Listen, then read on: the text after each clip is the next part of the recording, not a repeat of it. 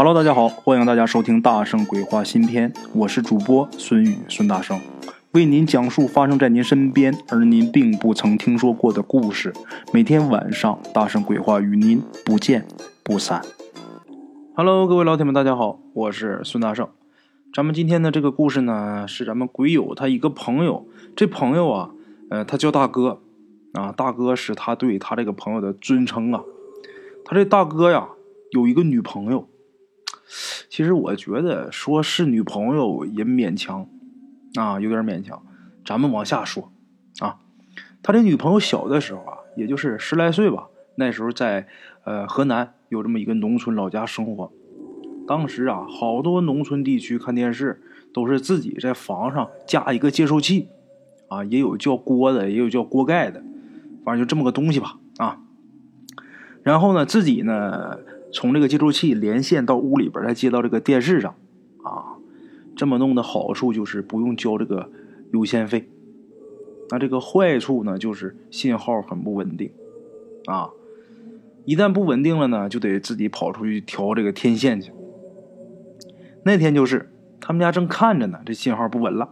当时呢，呃，他爸不在家，只有这个妹子跟他哥还有他妈在家，那责无旁贷啊。出去调天线这个事儿，就是这个妹子跟他哥两个人出去。他哥当时啊十五岁了，那么说这么大一小伙子调个天线，怎么还要带着一妹妹呢？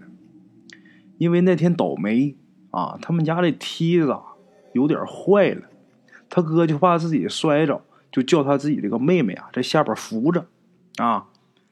出去之后架梯子，他哥爬上去，在这正调呢。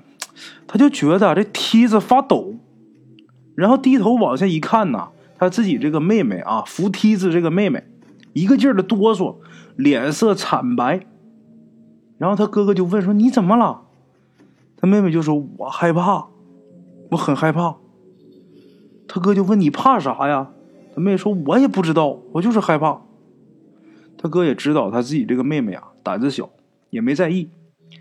没一会儿啊，这天线调好了，然后他哥转身呐要下这个梯子，他刚下来就这么几蹬啊，这个梯子，然后就叫了一声，然后一纵身就跳下去了，把他妹妹啊给吓一跳，啊，他哥跳下之后就推着他妹妹进屋了。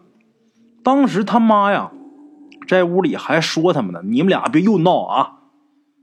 他哥也没说什么。就在这天晚上啊，他这个妹妹就开始高烧，然后人事不行啊。送到哪个医院都说没用，然后村里这时候就有人说：“这别是中邪了吧？”然后这个姑娘的父母都说：“这孩子挺老实的，他怎么就会中邪呢？”这时候他哥才说实话：“怎么回事呢？那天呢，他为啥一转身就跳下梯子，然后尖叫一声？怎么回事？就是因为他转身的时候往下这个下梯子的时候啊，他发现他妹妹身后啊。”有个人，啊，大晚上的这个院门早就关了，怎么会有人呢？再说就是来人也不会直挺挺的站在他妹妹身后啊。院里没有灯，那人穿的衣服啊颜色比较深，然后又是半低着头，他搁在梯子上就看不清，然后又下了两蹬，这回看清楚了，他妈哪是人呐？不是人呐，是他妈纸扎人啊！这村里最近也没有死的人，哪来的纸扎人啊？何况这纸扎人他怎么会突然间出现在他自己妹妹的身后呢？所以他才吓得赶紧跳下来，把他妹妹给推进屋。啊，是这么个过程。当天晚上啊，他就壮着胆子，偷偷的从这屋里往院里边看，发现也并没有什么东西。啊，但是他也害怕呀，睡不着。好不容易睡着了，他就做了一个噩梦。这个梦是怎么回事？就梦到一张脸啊，没有身体呀，只有一张脸。那脸呢，还是这个纸扎人的脸，是笑着就走到他妹妹床前了。啊，他想叫他妹妹，可是他醒不过来呀。啊，那肯定也是叫不出声啊。这个家里的父母啊，一听他说完之后啊，那父母都吓坏了，赶紧请人吧来看。请了不少人呐，来了都没办法。最后是花大价钱从河南郑州请来了一个师傅，啊，一大师。这大师看完就说呀：“嗨，完了，刚说完，完了，那把妹子他妈就吓得就瘫地上了。这大师就赶紧给安慰，就说：“哎，别别别别激动，能治。呃，治是能治，可是以后这姑娘那个命运呐，哎，他妈这时候一听能治啊，那还管什么以后命运呐？那现在能治好就行啊，你给治吧。”这个大师说：“这治疗啊，有个难处，什么难处呢？就是我治你这女儿，我得需要纯阳的。”阳气，啊，也就是少年男子的阳气。取了阳气呢，这个被取的人呐，那得大病一场。啊，这妹子她哥一听说，那我来吧，是不是？我自己妹妹，我责无旁贷，我来。就这么的，这大师就要了他几滴血。啊，从那以后啊，这个女孩她哥还真的病了一年多，好在是后来没有留下什么后遗症啊。这女孩也被治好了，啊，那么说这个纸它是一个什么东西呢？这大师说不能说，啊，不过这东西也不是谁派来的啊，呃，不会有人想害你们家，是你女儿这个命中啊该有此一劫，把她这个女儿给治好啊，这小女孩这妹子她妈就开始关心女儿以后这个命运呐怎么不好啊，就跟大师说。你看这孩子现在治好了，那个你能不能把他这个命运给改改啊？花多少钱都没关系，您再给孩子治治。这大师说：“人不可与命争啊！”我走了。说完呢，走了，没给治啊。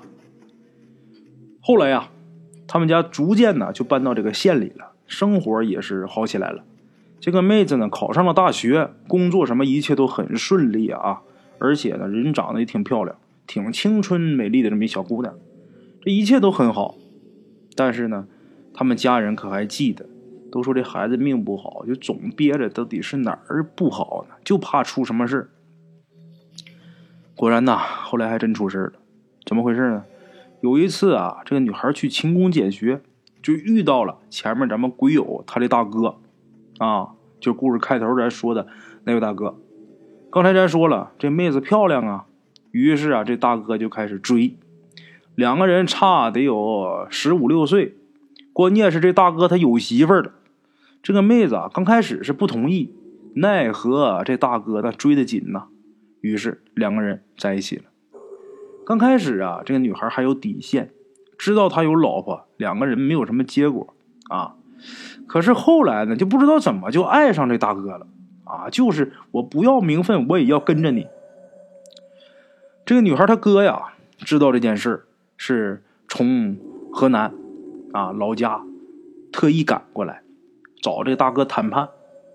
当时这女孩也不知道他哥来，这位大哥呢，以为这个妹子他哥是情敌呢，还没说啥呢，就一顿暴打啊！这位大哥练过搏击。哎呀，他把他哥哥给削的，那这么一闹，这妹子全家的都知道了，是吧？